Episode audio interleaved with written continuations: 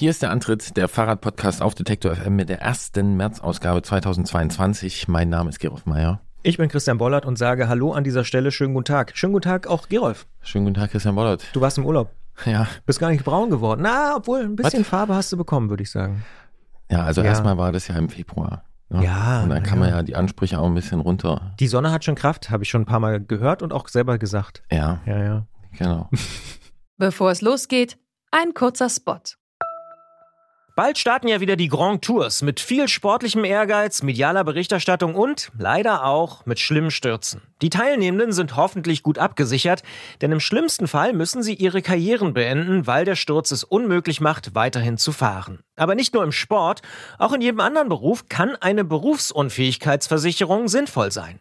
Der digitale Versicherungsmanager Clark kann euch helfen, die richtige Versicherung zu finden und schlägt euch passende Versicherungen vor. Und wenn ihr euch die Clark App holt und zwei eurer bestehenden Versicherungen hochladet, dann schenkt euch Clark mit dem Code Antritt34 einen 30 Euro Shopping-Gutschein. Den Link findet ihr in den Show Notes.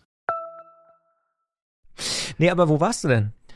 Äh, um es kurz zu machen, ich war auf dem Ventoux. Oh, du ja. Arsch. Ja. ja, ich war in diesem Jahr schon auf dem Ventoux. Tu Arsch, wie der Franzose auch wahrscheinlich sagt. Ja. Mhm. Und wie war's? war's äh, ist es ein Scheißberg, ein Kackberg? Ich habe mal. Warst du noch nicht oben? Nee, ich hab's noch nie. So. Aber Gregor war schon mal oben und ein Potsdamer Freund von mir hat gesagt, ist ein Kackberg. Nee, ist überhaupt kein Kackberg, ist ein total geiler Berg. Warum? Ähm, also ich habe den jetzt zu drei Jahreszeiten inzwischen. Außer Winter. Oder galt, naja, gilt, Winter, gilt das als Winter, Winter? gilt jetzt als Winter. Also ja. war auch Schnee, es war auch gesperrt oben. Echt? Ja, also ab, ab Chalet Renard war gesperrt. In Südfrankreich? Ja, knapp 2000 Meter. Ja, gut. Naja.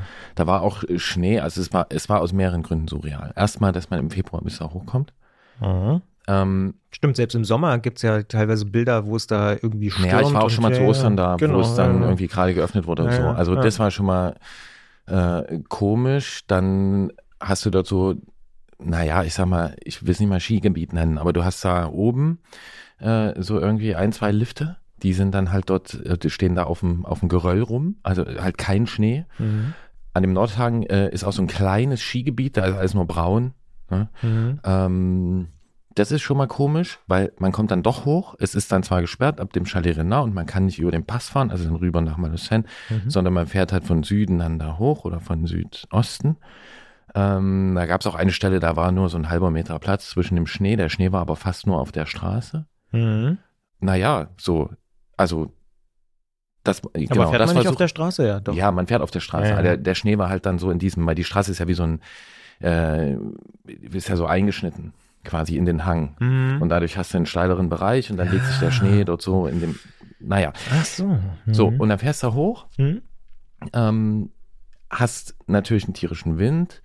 Ähm, hast das so, ist da immer so, ne? Also, mh, oder oft. Sehr oft. Ja, also sehr, sehr oft. Sehr oft äh, hast eine super Aussicht, also Rhonetal, siehst du richtig den Fluss, das Wasser glänzende Mittelmeer, haben wir gesehen, also super Fernsicht an dem Tag. Angeber. Ja, ein kleines Detail, wir waren am Tag vorher im Mittelmeer, es tut oh. mir leid. Ja. Ähm, du Arsch, ja. mit Rückenwind, oh. weil Mistral wehte und wir gesagt haben, so haben wir eigentlich keinen Bock dagegen zu fahren, dann fahren wir jetzt einfach mal äh, 140 Kilometer nach Marseille und lassen uns dahin blasen, fahren mit dem Zug zurück.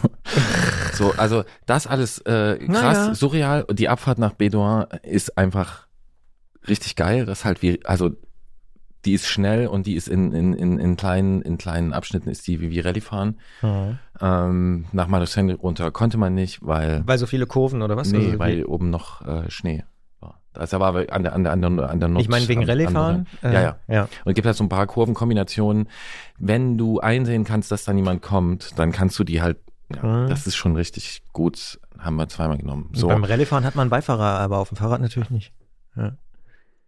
Der Beifahrer hat ja auch kein Gegenverkehrsradar. Insofern. Nee, das stimmt. So, ne? ja. also, aber der so, kann ansagen, Verkehr links, rechts, wenig, links, rechts. Ja, also super gut, tolle Gegend, weitere Eclair-Studien. Oh, ich kann nur, ja, ich kann nur reicht's. sagen, französische, ja. äh, also das ist einfach krass. Also ich esse ja auch gern einen guten Pflaumenkuchen, schönen Apfelkuchen oder eine Rosinenschnecke, wenn ich hier hingehe, aber wenn ich dort irgendwo hingehe, ist es einfach. Das ist nicht mal der gleiche Sport, Gerolf. Ja, das, das ist, das ja. ist halt wirklich überwältigend. Ja, also ja. diese, diese, diese, diese, äh, was ist das? Patisserien. Die, ja, und, und also diese Kultur des, ähm, des Süßwaren zwischendurch Nahrungsdingsbums. So. Ich muss dich leider ich eigentlich an dieser Stelle will, unterbrechen. Ja. ja, was ich eigentlich sagen will, ähm, das ist alles total cool, aber trotzdem ist es halt super krass, wenn du dann werden so eine kleine Ferienwohnung und du kommst am Abend aus diesem, aus diesem Film, ja, 17 Grad, 18 Grad, kurz, kurz gefahren, so in der Sonne irgendwie Mittag gegessen, was, was ist das hier?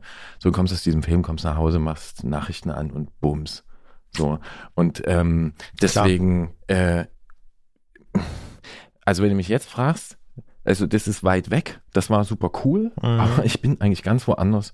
Und ähm, äh, ja, das ja. war das Surrealste an dem ganzen Ding. Das heißt, der äh, russische Angriffskrieg ging da los, als ihr da wart? Ja. Ah, fuck. Also wir ja. waren, genau, also, wir waren ja. so, äh, ja, ja. Hm. Das ah, ging krass. da los, man, die, aber die ganze Anbahnung hm. und die ganzen Berichte vorher und die mhm. ganzen Interviews und Sachen, die man gesehen hat, wo das habt ihr jetzt nicht gesagt. Mal ja. egal, wer da jetzt gemeint ist, so. Genau. Ja. Und äh, ja, also ich weiß nicht, wie es dir geht. Also man könnte jetzt hier ganz professionell, wir sind ja ein Fahrradpodcast, da, warum sollten wir darüber reden? Ich komme da gerade nicht drüber weg. Ja, also ja. bei mir schiebt sich das gerade über alles drüber, äh, teilweise auch äh, so aus einem anderen beruflichen und familiären Umfeld. Ähm, ich kann dir verraten, da bist du nicht der Einzige. Ja, das habe ich vermutet. ja, also beziehungsweise das weiß ich. Aber wie geht's dir? Ja, auch total ambivalent. Also es dominiert alles. Ich merke so langsam, wie sich ganz komisch dann jetzt wie so ein Alltag einschleicht und man äh, jeden Tag dann den Brennpunkt guckt und so, so wie am Anfang auch bei Corona und also, dass man sich so dran gewöhnt und abstumpft so ein bisschen. Sehr interessant. Ja. Also, mh, ja. ja. Also das, das merke ich, aber äh, ehrlicherweise hat mir in den letzten Jahren nichts weltpolitisch so die Schuhe weggezogen wie einen Angriffskrieg 1000 Kilometer entfernt von Deutschland. Also das, ja, ja muss ich wirklich sagen. Sind also, wir jetzt, ja, jetzt sind ja. wir jetzt mal ein Fahrradpodcast und ich weiß es auch ziemlich genau, aber diesen Punkt finde ich auch sehr interessant. Ich habe ähnliche Beobachtungen, aber äh, ich frage dich, äh, woran liegt das? Ich glaube, im, im äh, Medien- und Journalistikstudium lernt man immer, dass es so verschiedene Nachrichtenfaktoren gibt. Und zwei davon heißen Nähe und Betroffenheit. Und ich glaube, das sind zwei Punkte, die das Ganze einfach noch mal krasser machen. Jedenfalls für mich persönlich. Ich kann das ja nur für mich beantworten. Nämlich genau dieser Fakt zu wissen, oh, Kiew ist nicht so weit weg von von Leipzig, wo wir diesen Podcast hier aufnehmen beispielsweise, aber überhaupt auch von Deutschland. Ich war schon rundrum fast in allen Ländern, außer in Kiew stand tatsächlich auch zum Beispiel auf meiner potenziellen müsste man mal hinfahren Reiseliste.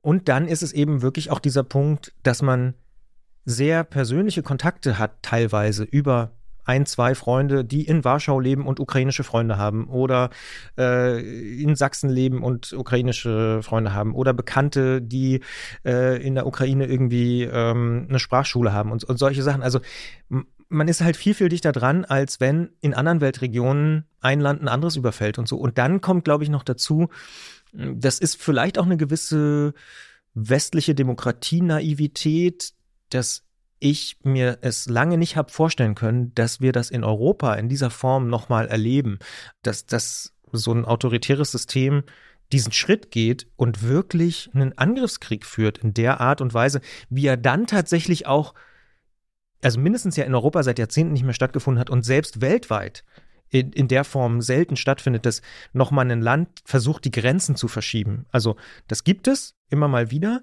aber in der Massivität, mit der Truppenstärke und dann natürlich mit einer Vetomacht der Vereinten Nationen und so, hat es das einfach wirklich Jahrzehnte nicht gegeben. Und das finde ich schon erschreckend, wie, wie zynisch man äh, offensichtlich in Moskau ist oder die Putin-Administration und einfach Menschenleben knallhart entweder ignoriert oder einkalkuliert.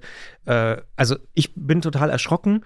Und es gibt natürlich noch einen anderen Aspekt, der mich auch sehr beschäftigt, nämlich diese ganze Frage, mh, hm, ich sag das mal so äh, unprofessionell, die Russlandfreunde. Also gerade in Ostdeutschland, in vielen ostdeutschen Bundesländern. Und ehrlicherweise, mh, mm, also neben dem ganzen Leid beschäftigt mich das sehr, wie die da jetzt, wie viele davon, äh, ja, wie sie damit umgehen. Und ich habe zwei ganz konkrete Leute, kann ich auch ganz konkret benennen, Matthias Platzek und Gregor Gysi, vor denen ich gerade ziemlich den Hut ziehe, weil die ihre Positionen massiv geändert haben. Platzek ist zurückgetreten als Chef der deutsch-russischen äh, Freundschaftsföderation oder wie das Ding da heißt, Freundeskreis. Gysi hat sehr offenen Brief geschrieben an Sarah Wagenknecht äh, und die Linksfraktion äh, im Bundestag. Und beide haben eigentlich erkannt, dass sie sehr, sehr viele Jahre aufs falsche Pferd gesetzt haben und gedacht haben, man kann mit Reden und mit netten Worten und mit irgendwelchen Besuchen und Freundschaftsinitiativen irgendwas erreichen. Und Gysi hat es ziemlich deutlich gesagt, eigentlich wäre wahrscheinlich die einzige Antwort, um diesen Krieg zu verhindern, gewesen, Deutschland hätte 2008 nicht aus Rücksicht auf Russland die NATO-Mitgliedschaft der Ukraine abgelehnt. Das ist schon krass, äh, das jetzt so im Nachhinein auch nochmal so zu reflektieren und auch von Menschen zu hören, die das lange bestritten haben, die lange gesagt haben, nein, wir müssen Rücksicht nehmen, das macht er schon nicht, der wird schon, der will ja eigentlich verhandeln und eine friedliche Lösung. Und wir sehen ja gerade, äh, zu was er offensichtlich fähig ist. Und das finde ich erschreckend und es geht mir tatsächlich auch sehr nahe, ja. Ja, merkt man auch. Ist wahrscheinlich das längste am Stück eingesprochene. Stimmt, das Stück, sieht man hier. Wir, aber es ist ja, auch äh, völlig ja. gerechtfertigt. Ähm, ist auch interessant, weil äh, ich da ähnliches. Äh, ich glaube, wir sitzen da ungefähr auf dem gleichen Dampfer.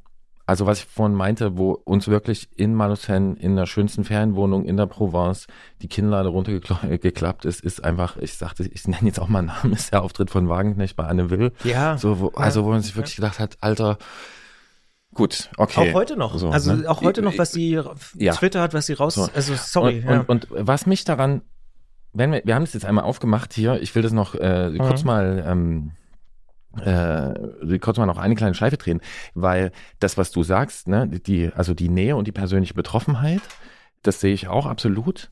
Ne? Also ich bin äh, vor einer Woche zurückgefahren äh, von einem Ort, der genauso weit entfernt, also wenn, ja. wäre ich von hier in eine andere Richtung gefahren, dann wäre ich mitten, wäre ich dort gewesen, wo jetzt so. Das ging mir tatsächlich ja. auch genauso, dass ich dachte, ach krass, das ist ungefähr genauso ja. weit entfernt wie mein letzter Sommerurlaub. Ja. ja. Dann gibt's diese persönlichen Verbindungen.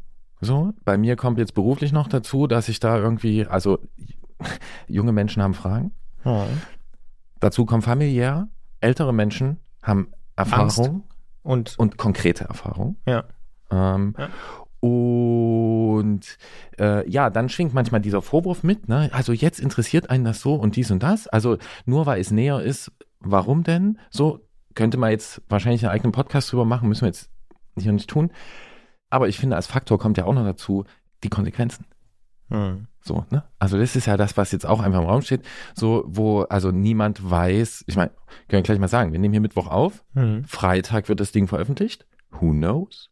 Äh, was dann so passiert ja, ist. jeden ne? Tag, es ist. Und das kommt irgendwie zusammen und ich mehr, also gerade auch unser Alltag ist auch komplett auf den Kopf gestellt worden. Also ich kann es auch ja. mal sagen, äh, ich habe gestern, wir nehmen du hast gerade gesagt, wir nehmen diese Episode jetzt Mittwochabend auf. Ich habe gestern Abend innerhalb von zehn Minuten entschieden, dass wir eine Kollegin in einen Hilfsbus setzen in Berlin, die jetzt gerade an der polnisch-ukrainischen Grenze ist und das begleitet äh, als Reporterin und auch die ganzen Probleme, die damit auch wiederum zu tun haben, äh, auch äh, ganz gut beobachtet, weil jetzt ganz viele Leute einfach hinfahren und versuchen zu helfen und das aber vor Ort auch ein totales Chaos entsteht und so. Also es sind so viele Aspekte, die da gerade irgendwie Berichte von, von, von so, ne, ähnlich von anderen, anderen Katastrophensituationen, nee, ich weiß gar nicht, ob man das vergleichen kann, aber zumindest diese Spendenaufkommen, ne, also wo ich auch jetzt mehrmals gelesen habe, ey Leute, lasst es sein, lasst diese Sachspenden sein, die bringen niemand was, eure abgelegten Klamotten, die könnt ihr gerne behalten. Ja. Äh, gebt Geld. So, die Leute vor Ort wissen am besten, was sie brauchen. Ihr müsst nicht das Zeug hin und her kauen. Habe ich jetzt auch gelesen. so, ne? Also genau, da sind auch noch so, so, so verschiedene, ja, ja. so verschiedene Ebenen drin. Aber ähm, wie kommen wir jetzt wieder zum Fahrradpodcast? Keine Ahnung. Ich bin am Wochenende als Kontrastprogramm, nachdem ich äh, eine Woche dort zum Glück mit dem breitbereiften Rennlenkerfahrrad war, also mit den Gravel-Bikes, waren wir da. Mit dem Allroad-Bike, ja. Ja, ist wirklich super geil. Also was man da alles, was man immer sagt. Ne? Also äh, viel vergrößerter Aktionsradius, super, tolle Straßen, so bla bla bla. Gibt es da, auch wenn es die ganzen anderen Probleme gibt, über die man natürlich, natürlich auch den ganzen Tag ähm, spricht, bin ich am Wochenende als Kontrastprogramm durch die Tieflandsbucht zu meinen Eltern gefahren, hm. weil ich mir mal so richtig wieder hart flache Landstraßen und Feldwege geben wollte. Kann ja auch mal ganz schön genau, sein. Und da habe ich festgestellt, dass das halt für Leute, die so, ne, also mein Vater ist um die 70 ähm, und, da, und ist halt aus Ostdeutschland und für für Leute in dem Alter von hier ist das noch mit ganz anderen Gedanken äh, verbunden auch. Ähm, zum Beispiel Prag 68 ne? und für andere Leute in anderen osteuropäischen Staaten natürlich noch viel mehr. Ja, und das ist auch so eine krasse Ambivalenz. Und deswegen finde ja, ja. ich, Darf ich das noch sagen? Bitte, ja. Wir, wir sind einmal drin, haben wir ja, irgendwie ja, so, bitte. weißt du? Ja. Das finde ich dann immer so krass, wenn über, also wird über Interessen gesprochen und über Interessen Russlands und fühlt man sich jetzt zu nahe getreten und diesen, das und diesen, das so. Aber also man kann ja über alles irgendwie diskutieren und irgendwas, aber man sollte bitte erstmal auch wahrnehmen, was in diesen Staaten, die wirklich reale Erfahrungen damit haben, so was da los ist, was für was, auf was für Erfahrungen diese Haltung äh, und diese Positionierung äh, beruhen. Und das scheint mir an mancher Stelle wirklich hart zu kurz zu kommen. Ja, ja, also ich finde, dass äh, das, äh, sprichst du noch. Ich könnte jetzt auch noch ewig darüber mit dir diskutieren, aber vielleicht sollten wir es dann kurz. Aber in, in, in den baltischen Staaten, ich finde die Reaktion von dort und ehrlicherweise auch die sehr, sehr deutliche Aussprache, wie froh sie sind, dass sie in der NATO sind, ja, das kann man gar nicht über- oder unterschätzen. Also das, das ist, äh, das spricht eigentlich für sich, ähm, wie die gerade reagieren auf die Situation, weil die haben ihre Bedenken mit mindestens seit 15 Jahren sehr, sehr deutlich immer wieder geäußert und gesagt. Und die wissen warum. Und sie wissen, ja. Und eine Linke, die das ignoriert und stattdessen auf die Bedenken der anderen macht, die sich da, also, die macht irgendwas falsch. Ja. Also ziemlich viel wahrscheinlich. So, trotzdem wollte ich die Brücke bauen damit, dass ich ähm, mit dem Fahrrad zu meinen Eltern gefahren bin. Mit dem Fahrrad auch wieder zurück. Es auch sogar genießen konnte, weil das bleibt ja, also man kann auf dem Fahrrad nachdenken, man kann sich unterhalten, wenn man dann zusammen unterwegs ist. Und äh, dann natürlich trotzdem mich drauf gefreut. War das Sonntag? Ja. Da haben wir uns kurz gesehen. Da war ich vorher bei der, beim anderen Teil der Familie. Ah, genau. Ja. ja. genau. Da war nämlich auch meine Familie oder ein Teil der Familie. Ah, da habe ich ja, erstmal ja. den Hund gesehen. Ja, ah, ja. Ja, mhm. aber nur so aus dem Auto. Ich habe dich auch erst spät erkannt. Ich war von dem einen Familienteil auf dem Weg zu dem anderen Familienteil und ähm, genau, dann bin ich an dir vorbeigefahren. Dann habe ich, da musste ich an Eclairs denken, soweit hast du schon geschafft bei mir. Ja, sehr gut. Ja, das finde ich gut. Und dann habe ich gedacht, so, wir machen jetzt trotzdem mal weiter Antritt. Ähm, da war ich auch noch so halb im, im, im Urlaub äh, habe mich gefreut, dass ich äh, dich und Jens hier sehe bald und äh, die Folgen dieses Treffens wird man jetzt gleich hören können. Deswegen fangen wir jetzt nach diesem Exkurs, zu dem wir uns nicht abgesprochen haben vorher, wir haben nichts besprochen, das kommt dabei raus. Wir fangen jetzt mal an mit Fahrrad.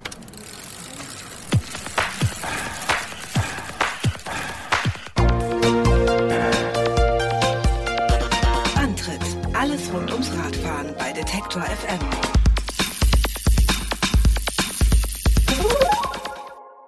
So, manchmal kann es keine richtigen Überleitungen geben, da tut es einfach ein ordentlicher Bruch. Das ist oft eine gute Idee. Äh, ja. Und ähm, den vollführen wir jetzt hier, denn wir sprechen über Fahrräder und über Fahrradtechnik und wirklich auch in der Tat. Teilweise auch über Brüche. Ja. Ohne, äh, ja. Über Brüche, ohne dass das jetzt als Überleitung gedacht war. Denn unter den Rahmenmaterialien nehmen die Kohlenstofffaserverbundwerkstoffe eine besondere Stellung ein. Erstens haben die nicht nur einen, sondern gleich mehrere komplizierte Namen. Darum sagen viele Menschen auch einfach Carbon dazu oder manchmal CFK. Und dann sind sie auch besonders gut geeignet, um sportliche Fahrradrahmen daraus zu bauen, aber leider ist ihre Herstellung sehr aufwendig und wenn sie brechen, sind sie Sondermüll. Das Tourmagazin hat darum recherchiert, wie gut sich Carbonrahmen reparieren lassen, mit interessantem Ergebnis und darum sprechen wir mit Jens Klötzer darüber in dieser Ausgabe. Darauf freue ich mich tatsächlich auch. Und unsere Ausfahrt des Monats, darauf freuen wir uns ja immer beide ganz besonders, die führt uns diesmal ins Ruhrgebiet. Allerdings geht sie nicht über Abraumhalden oder auch nicht zum Stadion, zur Zeche, zum Bütchen oder welche Klischees man sonst vielleicht noch so im Köpfchen hat, wenn man ans Ruhrgebiet denkt. Nein, unsere Ausfahrt des Monats ist 500 Meter kurz und ein wirklich einziger Triumphzug. Warum? Hört ihr auch noch in diesem Podcast. Klingeln bei Klötzer. Die Technikfrage beim Antritt auf Detektor FM. Kohlenstofffaserverbundwerkstoffe oder auch ganz kurz Carbon oder CFK haben ja in den letzten Jahren ziemlich viel Erfolg. Das kann man konstatieren. Und im Bereich der sportlichen Fahrräder haben sie Aluminium, Stahl und auch Titan in vielen Bereichen den Rang abgelaufen. Topmodelle für die Straße, den Feldweg und das Gelände erscheinen inzwischen zum Großteil mit Carbonrahmen. Und wenn keine Federgabel montiert ist, dann besteht auch die Gabel in den meisten Fällen aus Carbon. Der Werkstoff scheint Eigenschaften zu haben, die ihn für sportliche Anwendungen wirklich besonders geeignet machen. Allerdings kann Carbon zwar mit dem Potenzial zu hoher Steifigkeit bei geringem Gewicht, relativ freier Formenwahl und der Möglichkeit zu belastungsgerechter Auslegung punkten, auf der Negativseite des Materials steht aber eine ziemlich schlechte Ökobilanz. Die Produktion von Carbonbauteilen hat einen ziemlich großen Fußabdruck und beschädigte Rahmen gelten bisher als Sondermüll. Ob sie das wirklich sein müssen, ist eine Frage, der die Technikredaktion des Tourmagazins in der Aprilausgabe 2022 nachgeht in Wahrheit eigentlich schon nachgegangen ist, aber die wird am 16. März erscheinen und wir haben hier die Möglichkeit, über die interessanten Ergebnisse mit dem Testleiter der Tour Technikredaktion sprechen zu können. Es ist natürlich Jens Klötzer vom Tourmagazin. Wir sagen Hallo Jens. Hallo Detektor. Jens, sind beschädigte Carbonrahmen und Gabeln Sondermüll? Im Grunde leider ja. Also wir haben hier einen Verbund von Kohlenfasern und so Epoxidharz, der sich ganz, ganz schwer trennen lässt äh, in einem Recyclingverfahren. Und deswegen ist der Sondermüll schon noch die beste Möglichkeit, um das ähm, ja irgendwie entsorgen zu können. Frage ich ein bisschen andersrum oder ein bisschen anders. Ist eine Beschädigung eines Carbonrahmens nach dem, was ihr da so rausgefunden habt, immer auch gleich das Urteil, dieser Rahmen ist Sondermüll? Nein, im Gegenteil. Also es lässt sich ganz, ganz viel reparieren, wie wir rausgefunden haben. Darauf kommen wir dann garantiert jetzt in diesem Gespräch ja auch noch ein bisschen äh, zu sprechen. Aber ich will vielleicht noch mal so einen Schritt zurückgehen, bevor wir da gleich ein bisschen tiefer noch eintauchen. Ich habe es ja ganz am Anfang schon gesagt, Carbon ist irgendwie gerade besonders gefragt. Ist es denn tatsächlich als Werkstoff jetzt gesehen besonders gut geeignet? Also liegt es daran, dass es so gefragt ist? Ja, absolut. Also gerade beim Fahrrad, wo es aufs Gewicht ankommt, ist Carbon das Material der Wahl. Also wie schon ähm, Gerald vorhin sagte, ich kann es sehr, sehr gut belastungsgerecht äh, konstruieren. Das heißt, Carbon hält bei geringem Gewicht eine sehr, sehr hohe Last aus. Ähm, allerdings nur in die Richtung, in die es ausgelegt ist. Und wenn die Last mal aus der falschen Richtung kommt, dann geht es leider sehr, sehr schnell kaputt. Was bedeutet das? Ja, dann bricht es. Also die Fasern beziehungsweise das halt der Harzverbund bricht und ähm, dementsprechend kann das Material dann keine Last mehr aufnehmen. Ist das sowas, wie wir letztes Jahr hatten hier mit Matthew van der Poel, wo das Fahrrad immer so Probleme hatte, oder? Ja, so ähnlich. Ähm, auch da ist ein Carbonteil gebrochen und ähm, das äh, Schlechte an Carbon, ähm, das bricht relativ spontan. Also äh, beschädigte Sachen brechen dann oft gleich auseinander. Bei Metallen hat man das oft, dass die sich irgendwie verbiegen erstmal und äh, man dann mehr oder weniger vorgewarnt ist. Carbon kann leider relativ spontan auseinanderfallen. Und die Formwahl ist ja auch relativ frei, ne? Also ich bin ja nicht mehr an Rundrohre gebunden. Ja, genau. Also ich muss das nicht wie jetzt ein Metall irgendwie biegen oder dengeln oder so, sondern ich kann das dengeln, dengeln ja, ja. spengeln. Ähm, ich kann es relativ beliebig formen und äh, das ist natürlich ein Riesenvorteil gerade im Fahrradbau, wenn es dann auch um Aerodynamik und Design auch geht, dann äh, kann ich mit Carbon Dinge erreichen, die mit Metall niemals gehen würden. Wir haben ja, ich erinnere mich, vor einer ganzen Weile schon mal in einer Antritt-Sonderausgabe auch über ja, Ökobilanz, Klimabilanz und so gesprochen. Das fällt mir bei Carbon tatsächlich immer wieder noch sofort ein. Wie ist denn die Energiebilanz tatsächlich bei äh, Carbonbauteilen in der Herstellung? Ja, beziffern kann ich es ganz schlecht, ähm, aber sie ist schon mies, muss man sagen. Also ziemlich mies. Ja, ziemlich mies. Also das ähm, fängt damit an, dass wir es ja halt mit verschiedenen Werkstoffen äh, zu tun haben, die untrennbar miteinander verbunden werden. Und dann ist es halt nicht nur der Materialeinsatz. Also es müssen für jeden einzelnen Rahmen in jeder Größe muss eine extra Form gefertigt werden. Die Gewinnung von de, der Carbonfasern, die ist auch nicht so ohne. Und ähm, was dann die Ökobilanz meistens gänzlich zugrunde richtet, ist, dass dieser Rahmen bislang zumindest als schlecht reparierbar galten und auch als oder immer noch als ganz schlecht recycelbar gelten. Auch wenn wir jetzt keine absoluten Zahlen brauchen, können wir es ja vielleicht ins Verhältnis setzen. Man hat ja schwerpunktmäßig vier große oder vier wichtige Rahmenmaterialien, Carbon, Stahl, Alu, Titan. Wie würdest du es da auf der Energiebilanzskala, wenn die vier einen Wettkampf machen, wo landet Carbon? Ich glaube auf dem letzten Platz, weil alle Metalle kann ich irgendwie wiedergewinnen, die lassen sich einschmelzen und ich kann äh, sie quasi verlustfrei zu anderen ähm, Sachen wieder äh, verwenden. Das geht mit Carbon ganz klar nicht. Das heißt, äh, es ist quasi das Gegenteil vom Tetrapack, wo man ja immer hört, das sind ganz viele verschiedene Teile, die zusammengedingst, aber die man wieder gut auseinander dividieren kann. Das kann man bei Carbon leider nicht. Nee, das kann man nicht. Und beim Tetrapack kann man ja auch die Frage stellen, wie gut wird dann nachgeschaut und passiert es wirklich? Angeblich ist Tetrapack viel besser, als man äh, offiziell denkt, aber das ist vielleicht ein Thema für einen Klimapodcast, ja. Ja, oder den äh, Nahrungsmittelverpackungspodcast, der wir nicht sind, für den wir wahrscheinlich auch nicht die Kompetenz mitbringen. Wir haben aber andere Kompetenz hier im Studio. Und deswegen äh, meine nächste Frage an kompetente Stelle. Was sind denn so typische Schadensbilder von Carbonrahmen und Gabeln, die du kennst? Also ganz typisch ähm, sind so eingedrückte Stellen, ne? wenn man wenn man Rohre irgendwie klemmt im Fahrradträger oder im Montageständer oder auch die Klemmteile am Fahrrad, also wo der Vorbau auf den Gabelschaft geklemmt wird und äh, der Lenker am Vorbau geklemmt wird. Wenn man da zu fest anzieht, ähm, dann drückt das Carbonrohr zusammen, dann entsteht ein Riss und dann ist das Bauteil meistens schon kaputt. Das sind ganz typische Schäden und ähm, was uns auch oft äh, begegnet sind so abgerissene Ausfallenden, also da, wo das Schaltwerk dran befestigt ist. Ähm, wenn das mal irgendwo hängen bleibt oder falsch eingestellt ist und in die Speichen gerät, äh, dann reißt es halt das mit der Kette rum und dann reißt es dort auch ganz schnell was ab und die Rahmen sind dadurch leider unfahrbar. Kann ich so einen Schaden wenn ich die Vermutung habe, es ist eventuell einer aufgetreten, ich hatte da irgendein komisches Knackgeräusch oder so, kann ich den denn selbst detektieren, um beim Detektor zu bleiben? Oder ist das nicht so einfach? Mit möglich? dem Carbondetektor, ja. Ähm, ja, ich kann es versuchen. Also so ein, ein, klares Zeichen sind schon erstmal Lackschäden. Ne? Oberflächlich, wenn da Risse drin sind, dann kann es natürlich auch sein, dass unten drunter die Struktur beschädigt ist. Und dann kann ich mal versuchen, irgendwie zu drücken an dem Material und gucken, ob sich was bewegt, ob da schon was knistert. Ähm, wenn es das tut, ist es ganz klar, da ist ein Riss drin, das Ding ist kaputt. Wenn ich das aber nicht finde, was leider häufig der Fall ist, dann wird es echt schwierig. Also ähm, so einen sichtbaren Bruch, ganz klar, aber es gibt da leider auch unsichtbare Beschädigungen, die teilweise auch unterm Lack sind. Die sind ganz schwierig zu detektieren oder herauszufinden. Da muss man dann eventuell professionelle Hilfe in Anspruch nehmen. Man kann solche Sachen röntgen oder im Computertomographen sich anschauen, um äh, klare Schäden zu erkennen.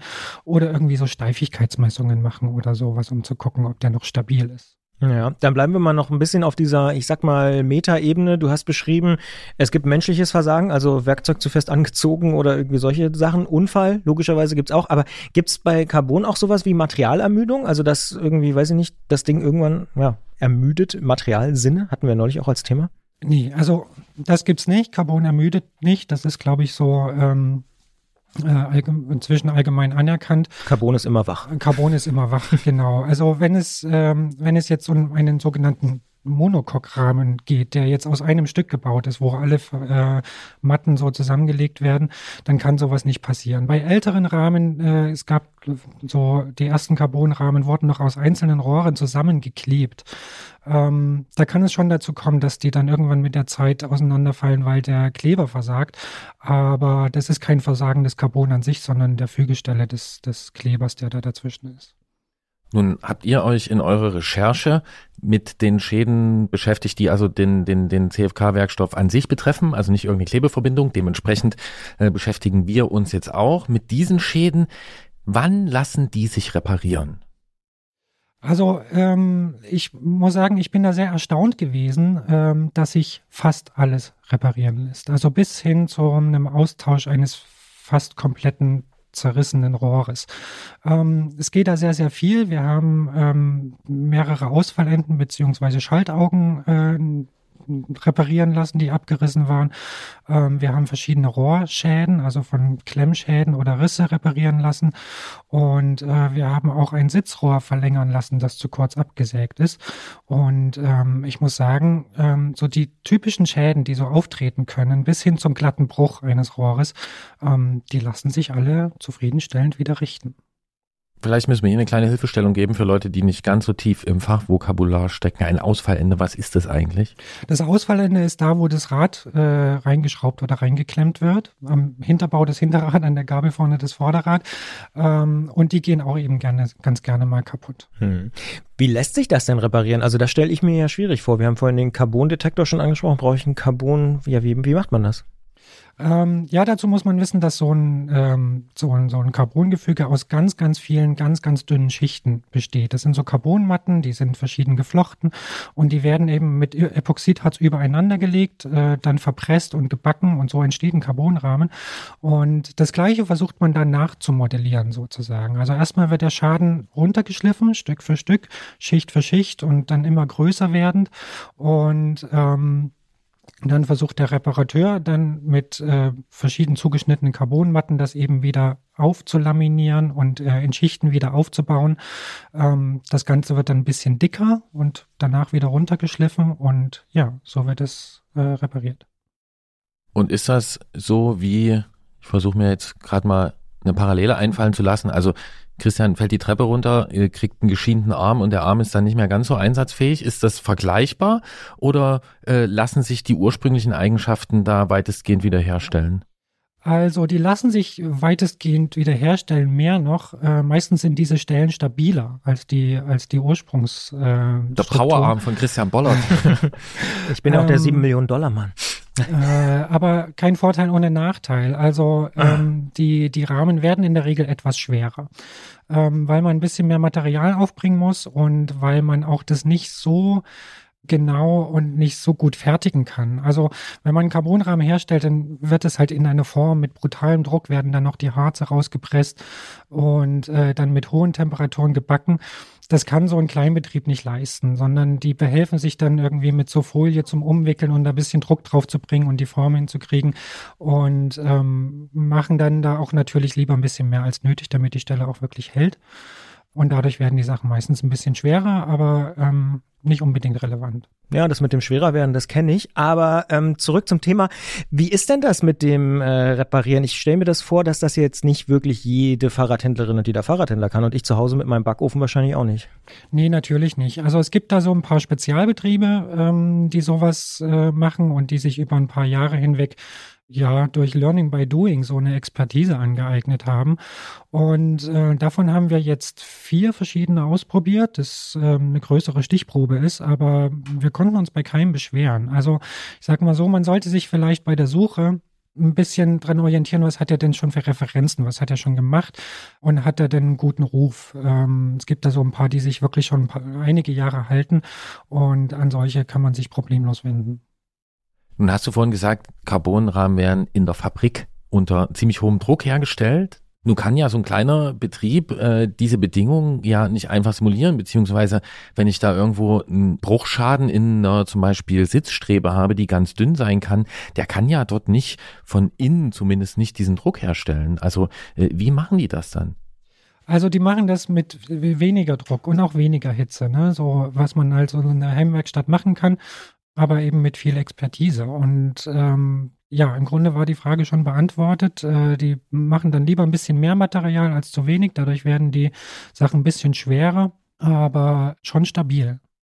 Stellt sich natürlich die Frage, wir haben jetzt schon gesagt, wer das macht. Ähm, was kostet das? Also ist das so teuer wie ein halbes neues Rad oder? Äh, ja, ganz billig ist es nicht und man muss schon überlegen äh, im Einzelfall, ob das denn noch wirtschaftlich ist. Das lohnt sich nicht bei jedem Rahmen. Also so die einfachsten Reparaturen wie so ein kaputtes Schaltauge, sage ich mal, oder so eine kleine Stelle irgendwo in einem Rohr, die eingedrückt ist, die kostet schon ein paar hundert Euro. Also das geht so bei drei, vierhundert Euro los und äh, wenn dann so ein halbes Rohr ersetzt werden muss, dann kann es dann auch schon mal knapp vierstellig werden vielleicht und ähm, dann hat man da halt eine schwarze reparierte Stelle. Und wenn das wie vorher werden soll, dann muss der Rahmen auch noch lackiert werden. Ja. Dann kommt es drauf an, Teillackierung reicht das oder wird es eine Volllackierung? Und im Aufkleber. Ex ja, im Extremfall, also wenn man, wenn man dann wirklich einen massiven Schaden hat und das soll wieder wie vorher werden, dann können das schon mal 2000 Euro werden. Und da muss man sich schon die Frage stellen, kauft man nicht lieber einen neuen Rahmen? Christian hat sie Aufkleber genannt, ist eine witzige Idee. Ist die denn auch technisch akzeptabel? Also braucht ein Carbonrahmen zwingend eine Deckschicht oder tut es wirklich der Aufkleber? Ich würde ihm zumindest ein bisschen Klarlack spendieren, so einfach als Schutz für die, äh, für die Struktur. Aber wenn es darüber hinaus äh, nichts sein muss, dann ist das auch relativ günstig beim Lackierer und dann kann man zur Verschönerung gerne auch Aufkleber anbringen. Wenn ich jetzt so einen Schaden habe, also ich nehme noch mal meine irgendwie durchgerissene Sitzstrebe, das Rad ist irgendwo gegengefallen, dabei ist das passiert. Sind denn diese kleinen Betriebe ähm, auch diejenigen, die das fachkundig einschätzen können? Also soll ich das einfach mal fotografieren und dort mal äh, das Bild hinschicken?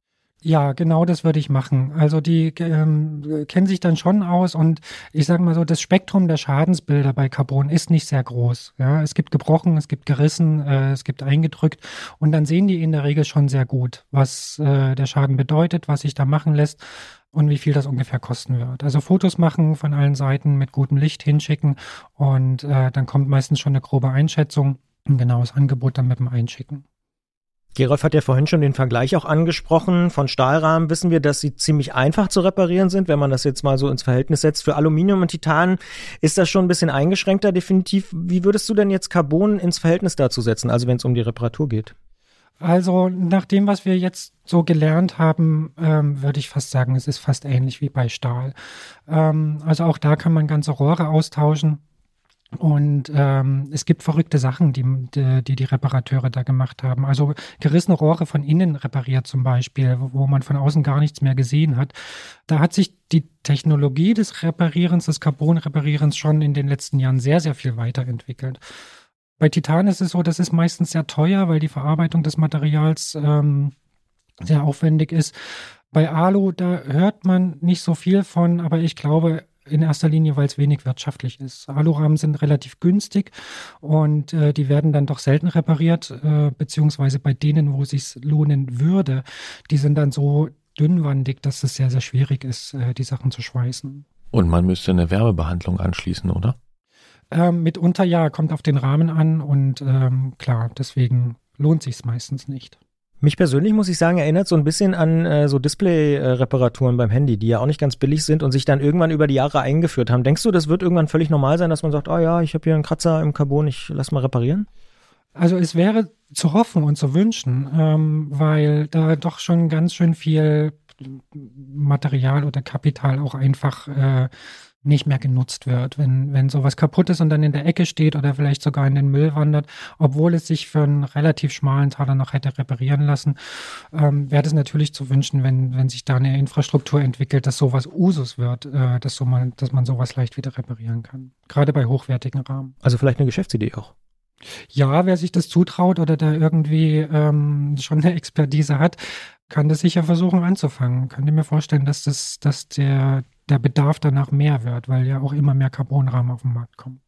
Hm, bisher sind es eine Handvoll Kleinbetriebe, äh, die sowas machen, zumindest in Deutschland. Ich vermute, in anderen Ländern wird es nicht anders aussehen. Wir haben am Anfang drüber gesprochen, über die ziemlich schlechte Ökobilanz von Carbonrahmen.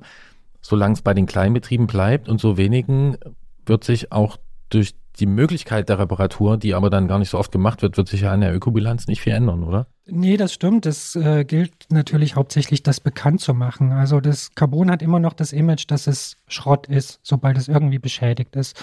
Und ähm, ja, dieses Image muss es halt verlieren. Ne? Dass es reparabel ist, das wissen noch nicht viele. Und äh, auch diese Kleinbetriebe sind nicht sonderlich bekannt, sondern nur unter Freaks, ähm, die sich dann, dann wirklich danach kundig machen. Da gilt es, das Image ein bisschen zu wandeln man macht es ja eigentlich nicht gern, aber man kommt ja in vielen Fällen nicht drum rum. Deswegen muss ich jetzt hier auch mal die obligatorische C-Frage stellen. Hat eure Recherche denn vielleicht was damit zu tun, dass man gerade auch gar nicht so einfach neue Rahmen bekommt und dann eher auf den Gedanken kommt, dann muss ich den hier mal reparieren lassen, wenn es geht? Also das war jetzt sicher nicht der Hauptantrieb, aber natürlich passt es in die Zeit, ganz klar wo nicht nur Lieferengpässe dazu führen, dass es schwierig ist, neue Räder zu bekommen, sondern auch äh, in einer Zeit, wo es um viel um Nachhaltigkeit geht und äh, Sachen wieder zu verwenden. Das ist sicher auch ein Antrieb dahinter, so eine Geschichte mal zu machen, klar. Ich übersetze das mal ganz frei. Äh, du hast gesagt, bisher haben sich nur ein paar Freaks damit beschäftigt. Durch eure Recherchen und durch eure April-Ausgabe, die ja am 16. März rauskommt, könnt ihr dann noch viel mehr Leserinnen und Leser auch äh, noch was zum Thema Carbon lernen. Deswegen vielen Dank, äh, Jens Klötzer, dass du uns da einen kleinen Einblick schon mal gegeben hast in dieses Thema. Und wir haben trotzdem noch eine Bonusfrage an Jens Klotzer, denn der gibt uns nicht nur Einblicke in solche technischen Themen, der ist ja eigentlich auch bewandert im Radfahren. Und äh, wie wir wissen, liebe Hörerinnen und liebe Hörer, seid ihr das auch. Und es gibt nämlich hier noch eine Möglichkeit, in dieser Ausgabe des Podcasts etwas zu gewinnen. Und Jens hat praktische Erfahrung. Christian, du weißt mehr. Absolut, denn wir haben Startplätze zu verlosen für die Alpenüberquerung von der Tour und von der Bike. Und äh, ihr müsst uns einfach dafür nur eine E-Mail schreiben an antritt.detektor.fm oder uns bei Instagram eine Nachricht hinterlassen. Ähm, wir verlosen Startplätze für die Alpenüberquerung mit der Tour oder der Bike. Und wenn wir jetzt einmal hier haben, der ist nämlich schon mal die Tour Transalp gefahren. Ich glaube einmal, oder? Einmal richtig. Ja. Auf Carbon? Auf Carbon, ja. Auf Carbon und ähm, sag doch mal kurz was dazu. Was ist das? Tour Transalp und wie fandst du es? Ja, die Tour Transalp ist ein Etappenrennen, kann man sagen, für Jedermänner, die in einer knappen Woche ähm, ja, in Schlängellinien einmal über den Alpenhauptkamm führt. Ähm, und man nimmt ein paar wunder wunderschöne Pässe mit. Und was bringt das? Ich glaube, das ist ein Erlebnis fürs Leben. Ui, da hast du aber nicht, ja, in, nicht, nicht zu tief ins Regal gegriffen. Weil das, also man macht das nicht so oft, irgendwie eine Woche lang jeden Tag sich aufs Rad setzen und jeden Tag mehrere Pässe unter die Räder zu nehmen. Ähm, das ist natürlich brutal anstrengend, äh, aber ja, meistens sind ja solche prägenden Erlebnisse brutal anstrengend. ähm, und wenn man das dann mal hinter sich hat und geschafft hat, dann ist man wahnsinnig stolz darauf. Ja, es gibt wahnsinnige visuelle Erlebnisse, wahnsinnige soziale Erlebnisse mit so vielen Radfahrern dann ähm, das auch mitzumachen, ist, kann ich nur empfehlen. Ja. Und diesen Sommer soll es ja auch wieder möglich sein. Von daher, ja, super. Ja, und wenn du sagst, jeder Männer. Jeder Frauen. Jeder Frauen natürlich auch, ja. ja. Was war dein ich frage mal nicht nach dem schönsten Erlebnis, ich frage mal nach dem schwierigsten Erlebnis auf deiner Tour Transalp. Das schwierigste Erlebnis war eigentlich ein ganzer Tag. Bin mir nicht mehr sicher, ob es der dritte oder der vierte Tag war. Start war in Sölden am Fuß des Zimmelsjoch bei drei Grad und hm. Dauerregen. Aber es war nicht im März. Nee. Nee, es war im Hochsommer, aber es war richtig, richtig kalt. Und äh, dann ging es sofort vom Startweg des Timmelsjoch hoch und oben schneite es da stehst du dann mit Rennschuhen, mit Lüftungsschlitzen und einer Windjacke und oh irgendwie nur ein Tee rein und so. Und ähm, auf der anderen Seite wieder runter kippte das Wetter komplett und äh, den Jaufenpass sind wir dann, glaube ich, bei 28 Grad hochgefahren.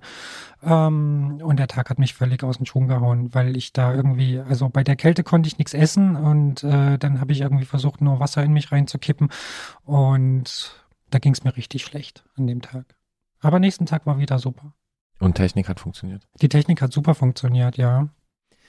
Das war super. Der Cheftechniker vom Tourmagazin ist äh, bei schwierigen Bedingungen äh, in Sölden losgefahren. Ähm, ihr könnt es auch tun. Wir sagen später nochmal in diesem Podcast was dazu, zu den genauen Umständen. Aber wir dachten uns, wenn wir hier schon mal jemanden dabei haben, der auch in dieser Richtung Kompetenz hat, dann können wir ihn auch fragen. Wieder fragen werden wir Jens Klotzer in der übernächsten Ausgabe dieses Podcasts und sagen hier vielen Dank für die Einblicke. Ich danke euch. Okay, dann wollen wir das hier mal nochmal auf den Punkt bringen. Wir die Verlosung. Richtig. Mhm. Wir verlosen Startplätze für beide Transalps. Also die Bike Transalp und die Tour Transalp.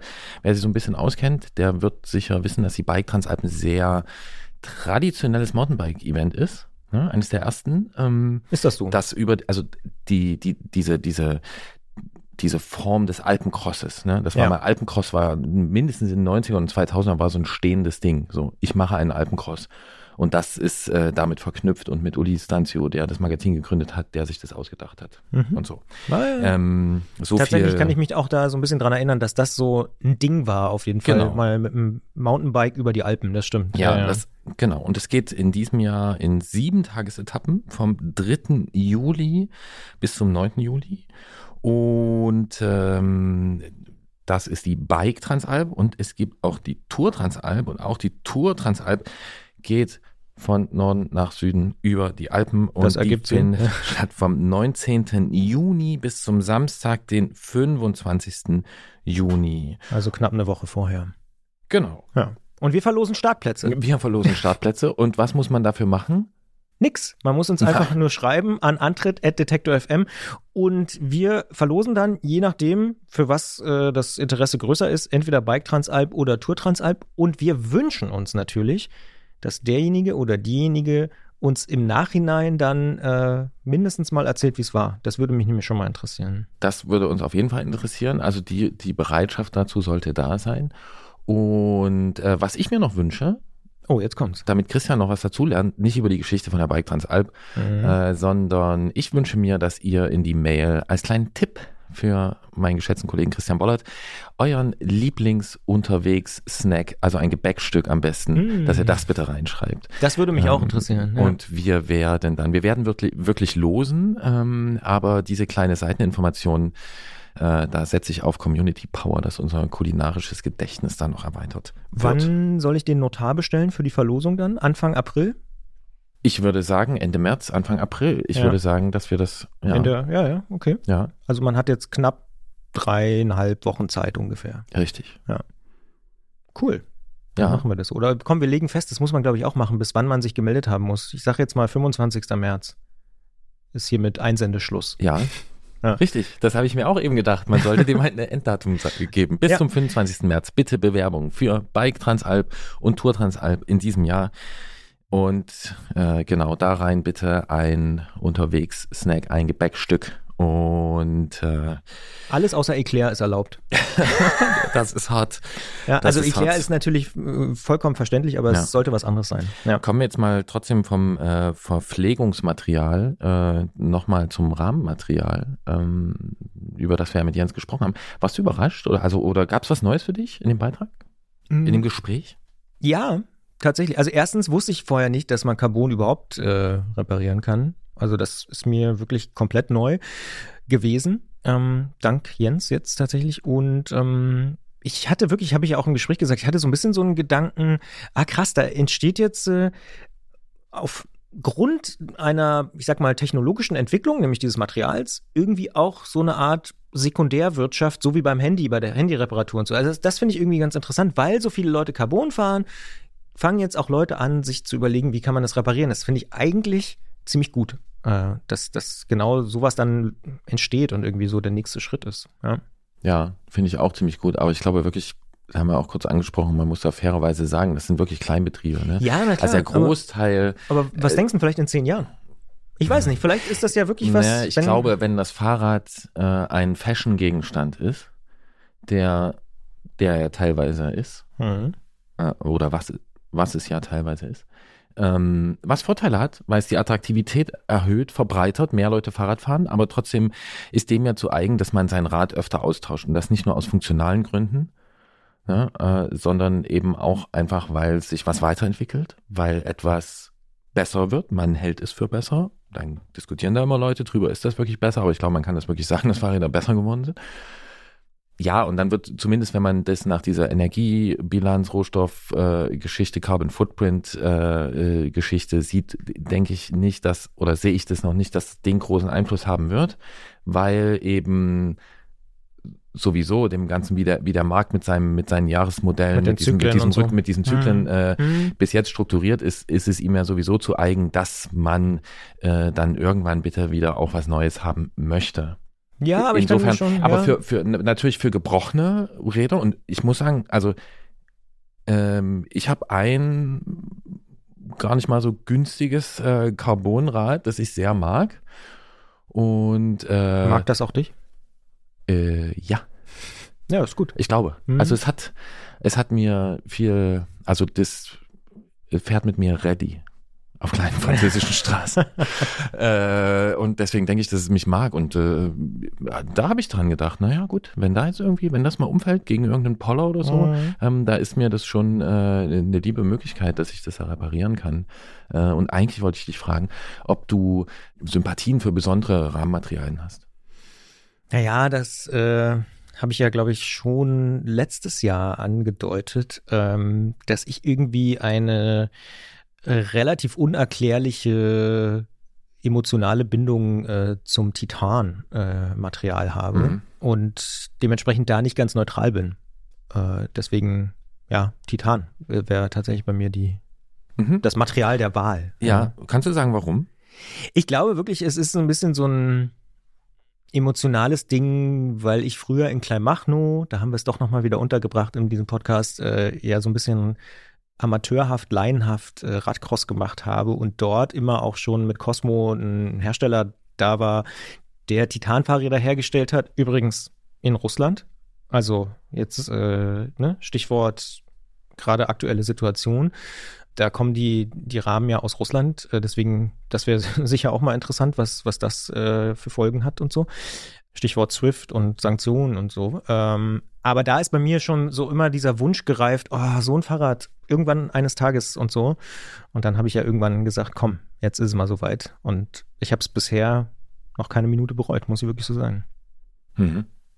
Ja, diese Verbindung ist ja, klar, das ist natürlich interessant. Ja, aber ähm, das ist ähm, nicht rational, sondern das ist eher irgendwie so ein. Ach so, ja. Nee, ich meinte jetzt auch diese Verbindung zu Russland. Mhm. Äh, es gibt ja auch eine, eine, eine Verbindung davon, wann das, wann Titan groß geworden ist als Material. Das war so Anfang 90er. Äh, und es ist ein Material, was viel in der, in der, in der Rüstungsindustrie eingesetzt wurde äh, ne, auch die amerikanischen Titanschmieden. Mhm. Also das hat alles äh, ja, ja. Äh, viel damit zu tun. Ja. ja. Und okay, also bei dir ist dann wieder wieder die die Nähe, das Lokale, dass du die Leute kennst und so. Ja.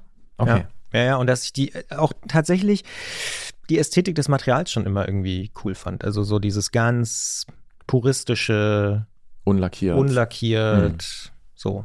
Ja. Ja. Okay. Mag ich einfach. Ja. Mhm. Und bei dir? Eigentlich ist Du bist es, Polyamor. Weil, in dem Bereich schon. Ne, es gibt ja den großen Rahmenbauer Richard Sachs. Und Richard Sachs hat ja gesagt, und weil er ein cleverer Geschäftsmann ist, hat er, glaube ich, auch ein, äh, ein Poster davon gemacht. Er hat gesagt, the frame is the frame. The alignment is not the frame, the lug is not the frame, the material is not the frame, the frame is the frame. Ich hoffe, ihr habt das jetzt in die richtige Reihenfolge gebracht. Also, Rahmenmaterial ist nicht alles. Es kommt drauf an, äh, oder andersrum gesagt, du kannst aus jedem Rahmenmaterial ein verdammtes, verdammt gutes Rad bauen, du kannst auch aus jedem verdammten Scheißrahmen bauen, so. Das muss halt klar, gut, ja. gut, gemacht sein. Ja. Ich habe schon so eine, eigentlich habe ich eine, eine große Schwäche für Stahl. Hm? Ich äh, habe auch meine, meine zwei liebsten Fahrräder, obwohl, na und das Carbona, aber die, also so mein Alltagsrad, was ich sehr liebe und viel nutze, das nutze ich inzwischen, glaube ich, seit seit 18 Jahren. Das habe ich um, also habe den Rahmen umgebaut. Beim Tandem habe ich den Rahmen umgebaut. Das der der Rahmen war mal von 94. Das finde ich einfach super geil, dass ich das mit Freunden und dann mit meinen leichten Handwerkerkenntnissen da transformieren kann und das nachnutzen kann. Auch wenn zur Wahrheit dazugehört, dass halt alles andere sich mal ausgetauscht ist, was da dran hängt. Klar. Ja, mein Stadtrad ist auch ein ganz klassisches ja. Stahlfahrrad und ich bin super happy auch. Ja, ja aber ich habe auch, ich, ich finde, also ich habe auch ein Alurad äh, und ich habe das Carbonrad und ich mag das wirklich sehr und es gibt ja auch diese Stahlecke, ne, und Stil ist real und hm, und nur Stahl hat eine Seele, ja, Klammer auf, kein Material hat eine Seele, eine Seele kommt wenn, dann höchstens durch Erfahrung dazu. Außer Titan. Äh, ach so, ja, genau. Nee, also in der Hinsicht hast du schon recht. Da bin ich Polyamor. Oder ich segle einfach unter der Flagge von Richard Sachs. The frame is the frame. So ein gutes Fahrrad nehme ich gern, fahre ich gern. Und äh, weißt du, was die höchste Form der Dekadenz ist? Nee. Lackiertes Titan. Oh. Finde ich auch total geil. Mm. Okay, ja. jetzt haben wir hier aber nochmal, wir, eine ganz schöne, eine ganz schöne Runde gezogen. Ich finde es auf jeden Fall auch interessant, was Jens da erzählt hat, was sie da, mhm. was sie da rausgefunden haben. Äh, und dass das auch wirklich, also bis auf leichten Gewichtszuschlag, äh, dann wirklich auch so gut funktioniert und die Stellen teilweise stabiler sind. Und ich würde mal die verrückte These wagen, dass dieser leichte Gewichtszuschlag eigentlich zu vernachlässigen ist im Alltag. Aber ja. You're opening the next can of worms. Abs absolut. Genau. Wollen wir aber nicht machen, sondern du hast eine Überleitung auf der Zunge liegen. Auf der Pfanne? Auf mhm. der Titanpfanne? Ja, nee, äh, eigentlich nicht. Ich würde auch da sagen, ähm, wir müssen noch das andere Thema dieses Podcasts beleuchten. Ich habe es vorhin schon angekündigt und es ist tatsächlich so, dass das eine ähm, emotional besondere Ausfahrt ist und ähm, mehr, würde ich sagen, erfahren wir einfach jetzt im Gespräch. Wir hier beim Antritt auf Detektor FM, wir stehen auf Fahrradgeschichten. Deswegen gibt's die Ausfahrt des Monats und in der sprechen wir einmal im Monat mit einer Person über ein Erlebnis, das er oder sie auf dem Rad gehabt hat oder mit dem Rad. Und egal, ob es dabei um Weltreise oder Trainingsfahrt geht, um den Sprintrekord oder eine Langsamfahrt, nehmt uns doch einfach ein Stück mit auf eure Ausfahrten. Und in dieser Ausgabe sprechen wir mit Helen aus Bochum, denn sie hat uns eine Sprachaufnahme geschickt zu ihrer besonderen Ausfahrt, zu ihrer Ausfahrt des Monats. Und ich würde mal sagen, wir hören einfach mal rein. Ja, mich als äh, passionierte Radfahrerin, ähm, sowohl Rennrad als auch Gravel, hat das natürlich sofort gecatcht und äh, ich habe mich ihm angenommen. Und ähm, ja, es war so, dass äh, wir da direkt so eine, so eine persönliche Ebene gefunden haben. Er, er, das ist oft so, dass man nennt das äh, hirnorganisches Psychosyndrom. Da ähm, sind die Patienten nach Kopfverletzungen noch nicht wirklich orientiert. Sie haben vielleicht eine Fluchttendenz oder ähm, ja, reden ein bisschen wirres Zeug. Das war bei ihm auch so. Er wusste noch gar nicht so richtig, was er da jetzt gerade, wo er war und was er da gerade tut ähm, ja, sein, sein Aufregerthema in den ersten Tagen, wo er so ein bisschen wacher war, war, dass, dass der Notarzt wohl sein Bianchi-Trikot zerschnitten hat, das Original aus Italien von 1975 kam und das er nie wiederkriegen wird. Ähm, genau, das, das hat ihn alles sehr beschäftigt. Einen kleinen Ausschnitt von Helen haben wir also schon gehört und natürlich hat sie noch viel, viel mehr zu erzählen. Zu dieser Ausfahrt, da geht's eigentlich ja nur oder ausschließlich um 500 Meter Strecke, aber wir haben sofort gewusst, das ist eine Ausfahrt des Monats. Wir müssen darüber reden und das tun wir natürlich auch in diesem Podcast und deswegen sagen wir an dieser Stelle, hallo Helen, schönen guten Tag. Ja, hallo. Deine Ausfahrt, die ist 500 Meter lang oder kurz, kann man je nachdem nach Perspektive bewerten, aber trotzdem und vielleicht gerade deswegen auch sehr bedeutend. Wo bist du denn unterwegs gewesen?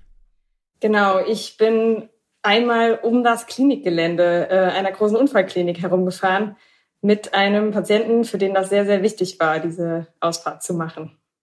Warum ist es für den Patienten besonders wichtig gewesen, die zu machen? Genau, er hatte einen äh, schweren Fahrradunfall. Im Sommer 2020 ist er ähm, äh, mit einem Auto kollidiert auf dem Weg zur Arbeit und ähm, musste an der Unfallstelle noch reanimiert werden und lag mehrere Wochen im Koma, hatte eine schwere Kopfverletzung und diverse andere äh, Verletzungen, Frakturen. Und ähm, genau, er hat sich dann monatelang wieder hochgekämpft, weil eben das Fahrradfahren sein großes Hobby ist, seine Passion. Und ähm, das war von Anfang an für ihn klar, das will er wieder können. Aber das war halt am Anfang noch sehr, sehr weit weg. Und du hast ihn getroffen in einer bestimmten Funktion, ne? Genau, ich äh, war zu der Zeit Physiotherapeutin in dieser Unfallklinik in der neurologischen Reha-Abteilung. Und ähm, ja, da ich halt auch passionierte Radfahrerin bin, äh, hat die Chemie einfach direkt gestimmt. Wir haben uns äh, super gut verstanden und hatten gleich immer so eine Ebene, auf der man über Räder und Ausfahrten kommunizieren konnte. In welchem Zustand ist denn äh, derjenige gewesen, als ihr euch das erste Mal getroffen habt? Genau, er wurde aus der Akutklinik, also aus der Uniklinik äh, zu uns verlegt, reha-fähig heißt das dann immer, aber man muss dazu sagen, dass, es, dass er noch in einem relativ schlechten oder schwachen Zustand war. Also er konnte anfangs einfach kaum, ja, kaum die Augen offen halten und ähm, äh, ja, man sagt halt, die Aufmerksamkeitsspanne war sehr kurz, wenige Minuten. Und viele Patienten mit ähm, Kopfverletzungen sind im sogenannten Psychosyndrom. Das heißt, sind nicht richtig orientiert, wissen noch gar nicht richtig, was da gerade abgeht und sowas bei ihm auch. Genau. Also es war relativ schwer, ein schwerer Unfall. Und du hast dann aber ja mitbekommen und hast es ja hier auch schon gesagt, dass es sich dabei um einen passionierten Radfahrer handelt und du ja auch eine passionierte Radfahrerin bist. Hat das eine Rolle gespielt bei dem ganzen Prozess, in den ihr euch dann begeben habt? Ich denke schon, weil vielleicht andere KollegInnen das nicht ganz so nachvollziehen konnten, was das eben für ihn bedeutet. Ich weiß halt von, oder wir, wir hatten guten Kontakt zu seiner Familie, die haben uns mit Fotoalben ausgerüstet, sodass wir eben auch ein bisschen Gedächtnistraining machen konnten. Und ähm, genau, somit wusste ich dann auch von seinen Ausfahrten durch die USA ähm, mit seinen Freunden in jungen Jahren und, und seinen Velo-Club, den er gegründet hat. Und genau, das, das hat mich natürlich sehr berührt, weil ich das sehr gut nachempfinden kann und ich habe mich ihm so ein bisschen angenommen, während, glaube ich, andere KollegInnen das vielleicht nüchterner gesehen haben oder neutraler. Und wie habt ihr euch dann auf diese erste Ausfahrt, ähm, die ja hier so der Aufhänger ist, äh, hinbewegt? Äh, habt ihr das euch als Ziel gemeinsam vorgenommen oder wie, wie ist dazu gekommen? Also, was mich auf jeden Fall beeindruckt hat, war, als er ganz am Anfang, er konnte kaum an der Bettkante sitzen, weil er fast immer wieder umgekippt ist, aufgrund auch einer leichten Halbseitenlähmung. Da hat er schon gesagt, mein nächstes Rad wird ein Piniengetriebe haben, weil das wollte ich immer schon mal haben. Und das, das war für ihn also von Anfang an irgendwie klar, dass er das schafft, während alle anderen da so ein bisschen Zweifel dran hatten. Und ähm, ja, wir haben mehrere Monate zusammengearbeitet und ähm, er hat sich da langsam hochgekämpft, konnte dann, als er zum ersten Mal entlassen wurde, konnte er am Rollator sich fortbewegen. Da war aber dann noch nicht so wirklich dran zu denken. Und er hat aber dann gesagt, ich komme wieder mit, dem, mit, mit genau diesem einen Ziel. Und das hat er dann auch getan. Also ein halbes Jahr später kam er wieder zur Aufbaureha und ähm, da haben wir dann weiter trainiert, haben viel Balance- und Gleichgewichtstraining, Reaktionsfähigkeit trainiert. Und die Ärzte haben dann irgendwann ein Dreirad ins Spiel gebracht. Dann hat er ein ganz langes Gesicht bekommen und ähm, dann habe ich schnell interveniert und wir haben gesagt, okay, wir probieren das jetzt einfach aus sind bei uns in die Turnhalle gegangen und ähm, haben ein, ein Therapierad uns geschnappt. Das ist so ein, so ein altes Damenrad, was ihm überhaupt nicht gepasst hat. Und ähm, ja, und dann haben wir da den ersten, sind den, den ersten Kreis gefahren. Ich habe hinten am Gepäckträger festgehalten, wie bei einem Kleinkind, ähm, was natürlich überhaupt nichts gebracht hat. Ähm, ich hätte ihn nicht halten können, aber es war so auch für meinen Kopf ja, und dann haben wir festgestellt, es geht. Es geht besser als das zu Fuß gehen tatsächlich. Seine Frau hat hinterher gesagt, als, als sei es ein Schalter in seinem Kopf, der, ja, der irgendwie um, umgeschaltet worden wäre und es lief einfach. Da muss ich jetzt noch mal einmal, äh, ich sag mal, eine, eine Fachfrage nachstellen. Ähm, Piniengetriebe kennt jetzt vielleicht auch nicht jede und jeder. Was ist das? Das kann ich auch nicht so genau sagen. Er hat mir davon immer erzählt unter uns gesagt, ich weiß es gar nicht so, ich könnte es nicht fachmännisch beschreiben. Christian, da können wir vielleicht nochmal drüber reden. Wir haben ja auch noch äh, dann hier die Technik-Spezialberatung im Haus. Ähm, aber vielleicht geht's auch gar nicht um das Getriebe, das ich auch. sondern äh, Helen, du hast gesagt, ihr habt so eine erste Runde gedreht und du hast am Gepäckträger festgehalten. Du hast uns auch ein Foto geschickt. Darauf seid ihr, wenn ich mich richtig erinnere, in der Turnhalle oder sowas. Also ich vermute, diese erste Runde war noch nicht diese Ausfahrt des Monats, ne? Die 500 Meter. Nee, genau. Das war halt erst einfach zum Ausprobieren, ähm, ob, ob es funktioniert, ob, ob er überhaupt das Gleichgewicht halten kann. Das war halt vorher noch nicht ganz so klar. Und äh, dementsprechend dann im geschützten Rahmen in der Turnhalle, noch nicht unter draußen Bedingungen, genau. Und als sich dann aber herausgestellt hat, das funktioniert, ähm, kam es dann relativ schnell dazu, dass ich mir auch einfach ein Rad geschnappt habe und wir gesagt haben, okay, wir wir machen eine Ausfahrt. Wir durften damals nicht vom Klinikgelände runter wegen der Corona-Beschränkungen. Aber darum ging es auch nicht. Es war halt was Symbolisches, dass, dass man einfach zusammen ein kleines Stück fährt. Ob das jetzt 500 Meter oder 5 Kilometer waren, das war in dem Fall eigentlich gar nicht wichtig, weil er war einfach nur glücklich und ich auch. Wie war denn das, als ihr losgefahren seid? Ja, das war total bewegend irgendwie. Er hat gestrahlt über das ganze Gesicht und eigentlich kein so besonders emotionaler Mensch, also auch so von der Rhetorik her und trotzdem kamen dann so Worte wie es geht, es geht. Also da war so eine Mischung aus eigener Erleichterung, glaube ich, und ja, und Freude natürlich. Das war ganz besonders auf jeden Fall. Jetzt ist es ja hier bei der Ausfahrt des Monats häufig so, dass die Leute dann erzählen, ja, und da hatte ich einen besonders coolen Ausblick und so. Ganz ehrlich, auf so einem Klinikgelände stelle ich mir das relativ profan vor, aber trotzdem ist es ja, ja eine ganz emotionale Ausfahrt. Ja, total. Und man muss sagen, die Klinik ist relativ schön gelegen an einer Seenplatte. Also das, ja, das Gelände an sich ist vielleicht nicht so schön, aber es gibt wahrscheinlich hässlichere Ausfahrtsmöglichkeiten und es war auf jeden Fall sehr bewegend, auch wenn es nur eine Runde war. Was ist denn danach passiert? Also ich vermute, wenn er da so eine erste Runde fährt und das so für euch beide so bewegend ist, das wird ja nicht die letzte Runde gewesen sein dann, oder? Äh, nee, tatsächlich ähm, war nicht nur er war happy, eigentlich seine ganze Familie, seine Frau äh, hat sich äh, ganz oft bedankt und hat mir auch nochmal versichert, wie wichtig das für ihn ist und dass sie sich das nicht getraut hätte, das mit ihm zu machen. Und ähm, ich bin mehrfach eingeladen worden von der Familie, wenn ich doch da mal eine Radtour hinmache, dann, also sie wohnen an einem relativ großen äh, Kantenfahrradweg, dann soll ich doch mal einkehren und sie haben auch ein Gästezimmer, also ganz, ganz herzlich und ähm, genau, somit ist der Kontakt so ein bisschen geblieben. Dann kannst du uns ja sicher auch sagen, wie es ihm jetzt geht und ähm, vielleicht auch welche Chancen jemand hat, der so schwerwiegende Verletzungen erleidet, ähm, dann wieder irgendwie zurück aufs Rad zu kommen und in andere Lebensbereiche.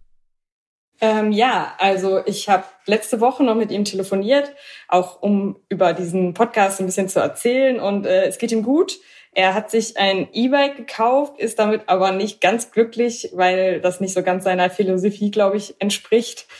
Er, für ihn bedeutet das sehr viel, weil er eine Art Unabhängigkeit dadurch gewinnt, ähm, eine, eine, eine Freiheit zurückgewinnt, Selbstständigkeit. Er wohnt ein bisschen ländlicher und darf aufgrund seiner Verletzung im Kopf kein Auto fahren.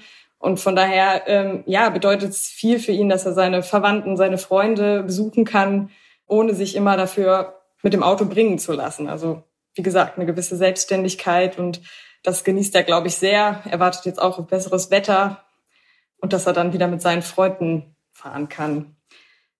Genau, und den zweiten Teil der Frage, also welche Chancen so jemand hat, ist natürlich pauschal sehr schwer zu beantworten.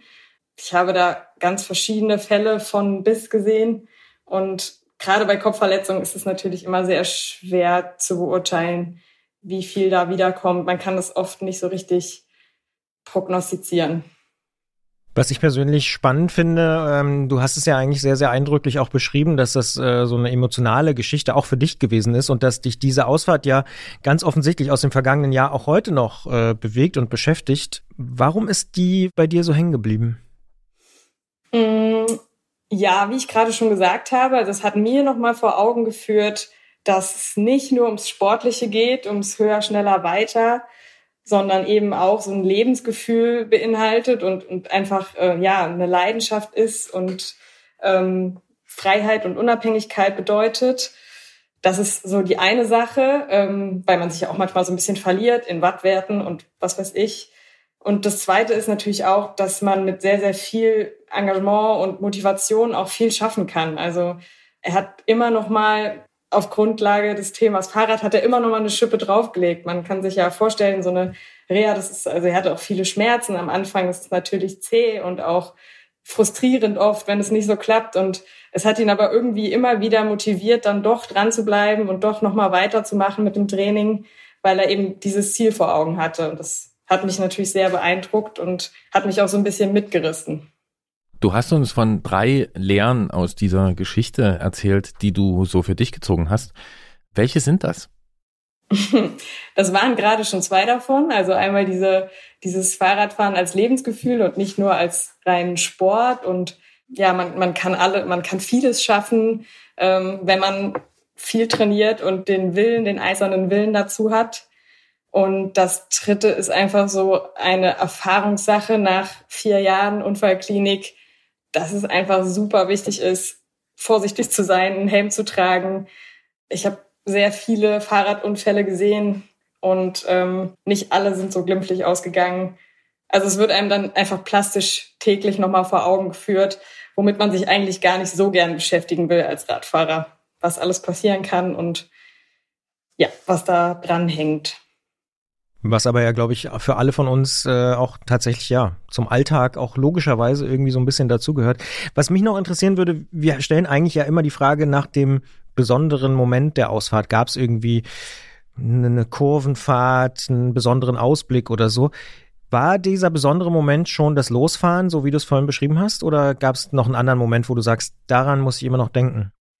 Eigentlich war es dieser dieses Losfahren, dieser Moment, in dem wir beide gemerkt haben, okay, es funktioniert, weil das war natürlich auch so eine, ja, die Hoffnung natürlich vorher und ähm, dann aber auch vielleicht ein bisschen die Sorge, was ist, wenn es nicht klappt und ähm, wie, wie kann man sich da weiter dann motivieren? Und ähm, ja, das, das war eigentlich das Schönste, dass er dann so auch so aus sich herauskam und dann gerufen hat, es geht, es geht. Und ähm, das war eigentlich das schönste Gefühl daran, ja.